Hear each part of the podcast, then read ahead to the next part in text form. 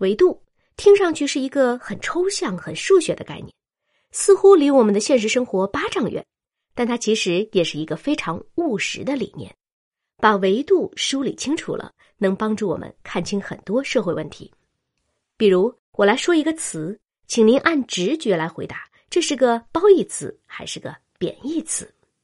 九龙治水，我猜大概率下您会觉得它是一个贬义词吧？近些年，媒体时常用这个词来讲很多社会事务，看似谁都在管，但其实谁都不管。比如，一个小小的窨井盖儿，涉及市政、供电、煤气、自来水、热力、广电、联建、网通、移动、电信、交警、公交、园林等十几家责任产权单位。等到汛期下起大雨来，窨井盖没了，行人不慎掉进去，就酿成悲剧。媒体问责时，似乎是因为管理单位太多，都觉得别人会管，不用自己来管。于是媒体就把这种现象比作“九龙治水”，给公众造成了一种印象：九龙治水很不好。其实“九龙治水”并不是问题，“九龙都不治水”才是问题。但从理论上说呢，如果有九条龙都可以治水，说明这件事儿涉及到九个不同维度。维度多本身并不是坏事儿啊！我想解决此类问题的关键是要有序，也就是有顺序，排出个第一、第二、第三来，先确立谁牵头组织协调。如果九龙治水是有序的，那将会比只有一条龙治水更好。否则，你想想，这不相当于把所有鸡蛋放进同一个篮子里吗？万一这个篮子碎了？或者说，万一这一条龙歇菜了，整件事儿就彻底完蛋了。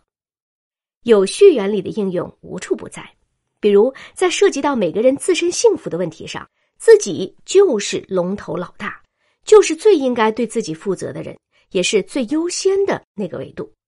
什么催婚之类的，其他所有人一概只有建议权，没有决定权。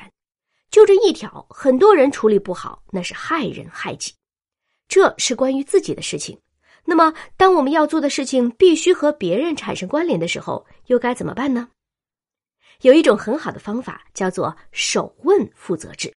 比如你去商场买衣服，或者去医院看病，或者去售楼处买房子，谁第一个接待你的，就该对你的事负责到底。你一旦有和这买衣服、看病、买房子相关的问题，都可以去找他。他是不应该推脱的，当他自己处理不了的时候，可以由他再去找其他人协助，这就是首问负责制，其实也就是有序的意思。所以，这就是处理多个维度之间关系的重要理念了——有序。这些简单的例子告诉我们，维度问题是非常务实的。如果我们把它讲清楚了，其实可以把很多问题都处理得更好。前一个阶段在讲格局的时候，我建议大家不要轻易给人贴上好人坏人的标签，而是换一个说法，用大格局、小格局来描述，因为这样呢比较客观。现在到了维度的阶段，我们也不要轻易再说好和坏，因为这样的说法太主观了，而是用高维、低维这样相对比较客观的描述。另外呢，今天再提供两个相对客观的描述。叫做逼真和失真。如果一个高维度的事物，你用太低的维度去描述，就会显得失真。维度多了，才能足够逼真。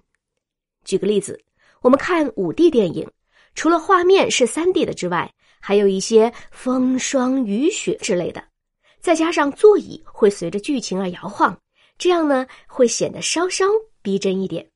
虽然它离亲身经历还差很远，但是比起普通电影，相对来说就更加逼真了一些。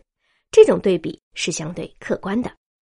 维度低了会失真，这听起来似乎很简单，但是当我们有时候动不动就号称应该取消某种双轨制的时候，动不动就号称应该什么和什么并轨的时候，又意味着什么呢？是否意味着我们对维度的理解还很混沌呢？就像一锅粥糊了。虽说不取消双轨制可能会暗藏许多不公平，但是取消了双轨制又会牵扯出其他的问题。究竟怎样才是更合理的呢？在自然科学中呀，很多问题都会有明确的解，而在人文社会科学中却常常这样模棱两可。其实，无论是一个好的理论，还是一种好的制度，都不应该允许自相矛盾的事出现吧。好啦，今天这一期初识维度一二三，这一二三本身很简单：一，九龙治水未必是坏事；二，九龙治水的时候需要引入秩序，也就是要有序；三，对于本身维度较高的事物，描述的维度偏低会失真，维度高了才能逼真。